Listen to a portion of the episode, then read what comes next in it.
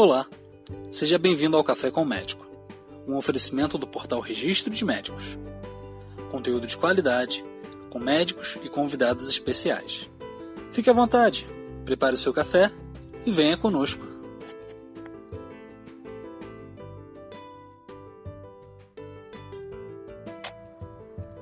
Olá, meu nome é Max e a nossa convidada especial de hoje é a doutora Tainara Barreto dermatologista que atua no Rio de Janeiro. Olá, doutora, tudo bem? Olá, Max, a todo mundo que está ouvindo, tudo bom? É um prazer estar aqui no Café com o Médico para falar um pouquinho sobre um tema que eu gosto muito, é, que é sobre as doenças do couro cabeludo, as alopécias, que é o meu tema de especialização na dermatologia. Ah, aproveitando falar sobre a sua especialização, você poderia falar um pouco também sobre a sua trajetória e o seu trabalho, doutora? Sim, sim, claro. Eu me formei em medicina na UFRJ, fiz a minha especialização em dermatologia no Instituto Azulay, na Santa Casa do Rio de Janeiro. Uhum. É, prova de título pela Sociedade Brasileira de Dermatologia e já desde a minha especialização já fui focando nessa parte da dermatologia capilar que a gente chama de tricologia e hoje em dia eu me dedico, além da dermatologia geral, à tricologia e faço ambulatório de tricologia com os residentes no Hospital Federal de Bom Sucesso, sou preceptora dos residentes e trabalho bastante com pesquisa nesse tema, publicações científicas, então é, é o meu tema mais de estudo. Ah, legal, legal. Doutora, a calvície é algo que assim assusta muitas pessoas, né? Uh, muitos homens né, acabam se acostumando a ela, mas outros procuram formas de tratar, de reverter essa situação. E assim, eu gostaria de saber quais são os procedimentos mais utilizados nos consultórios para o tratamento da calvície.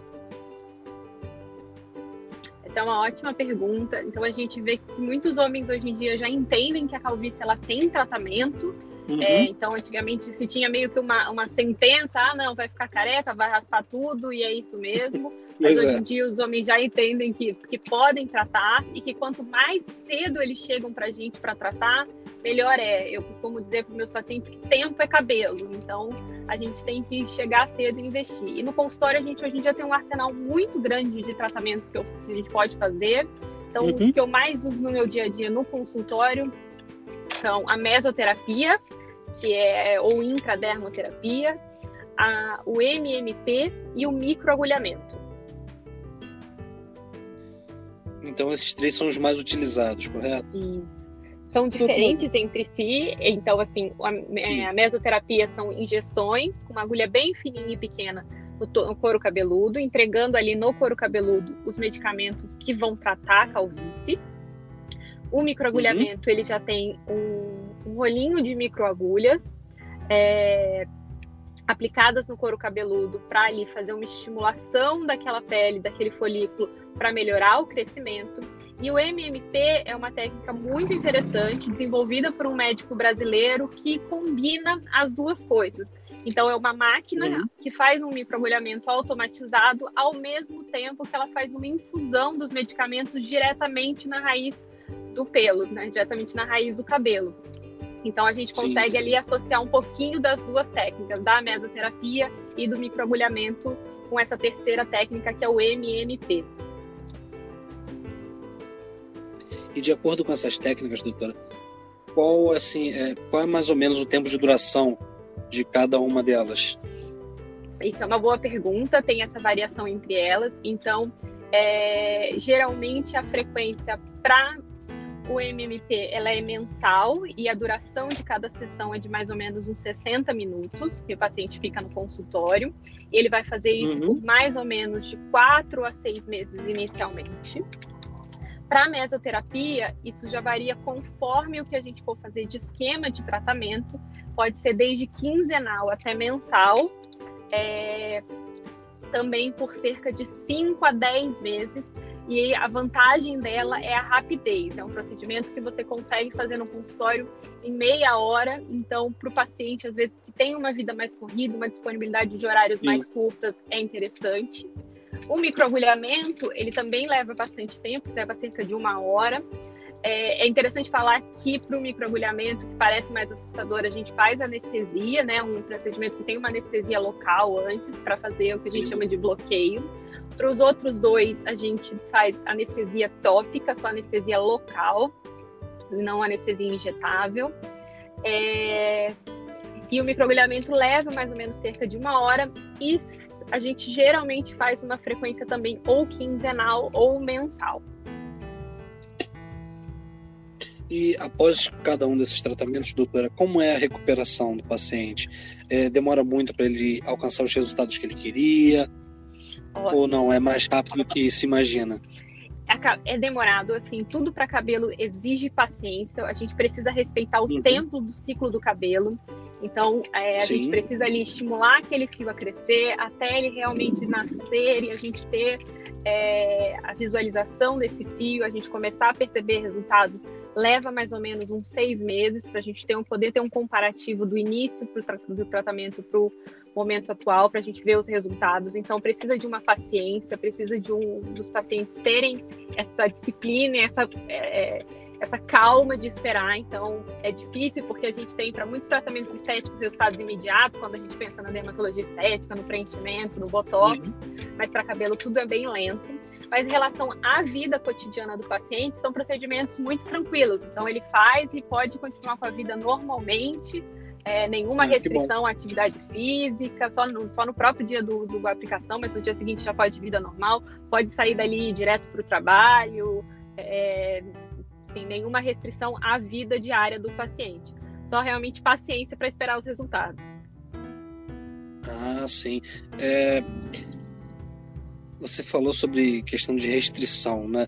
Até então, sobre isso não existe nenhuma, mas assim, por exemplo, existem pacientes que em determinado momento, por estar passando por algum problema de saúde ou alguma questão, eles são impedidos de fazer o, o tratamento?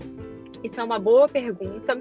É, Para alguns medicamentos, você pode ter que precisar de uma avaliação de outros colegas médicos, mas no geral uhum. são tratamentos muito seguros e que não tem contraindicação para a maioria dos pacientes. Então, esses procedimentos, é, como eles acabam tendo uma ação muito mais local, muito mais ali no couro cabeludo, eles acabam sendo muito tranquilos de serem liberados a, a maior contraindicação mesmo é o medo das agulhinhas, né? É, é um pouquinho do, do pavor das agulhas, mas no geral, em termos clínicos, um paciente não tem grandes contraindicações. Agora, uma coisa que é bem importante da gente falar é que o paciente não Sim. pode substituir os procedimentos pelo tratamento em casa. As duas coisas caminham juntas.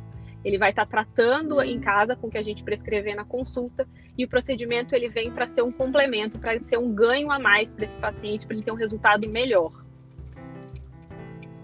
Ou seja, um auxiliando o outro. Exatamente.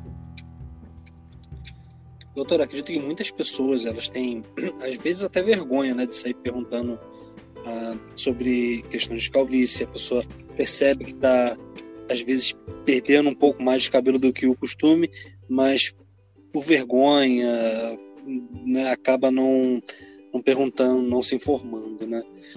Mas ainda assim, aqueles que têm, uh, vamos dizer assim, mais medo de ficar mais careca do, do que vergonha, né? Uh, de perguntar. Uh, você teria alguma dica para essas pessoas? Com certeza, com certeza. Eu acho que se você tem começa a perceber que o cabelo tá afinando, que você tá vendo as entradas e aquilo te incomoda, procura um dermatologista que faça essa área da tricologia, do tratamento capilar. É, como eu falei no início, o tempo ele é cabelo. Então, quanto mais precoce a gente começa a tratar, melhor o resultado que a gente tem.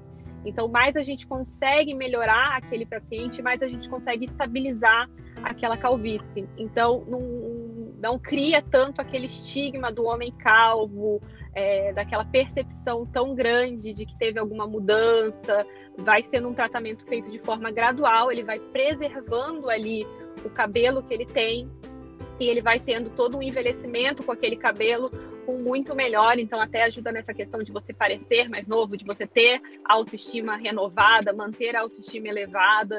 Então, começar a tratar precocemente. Então, sentiu é, que começa a ficar, a perder o cabelo, está começando a ver as entradas, já tem história na família, então, avós, os pais, tios, tem algum histórico, já procura um dermatologista que faça essa parte capilar para começar a tratar bem no início. É, não perca tempo, né? Tempo é cabelo. Exatamente. não, tá certo, doutora. Olha, doutora, infelizmente nosso tempo aqui está acabando, mas eu gostaria muito de agradecer a sua presença no nosso bate-papo e agradecer também, claro, a todos aqueles que nos acompanharam até aqui.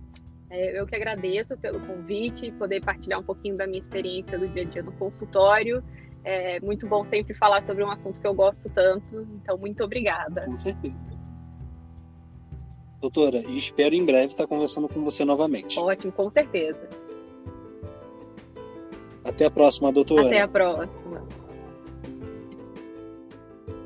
Chegamos ao final de mais um episódio. Foi um prazer contar com sua audiência. Até a próxima.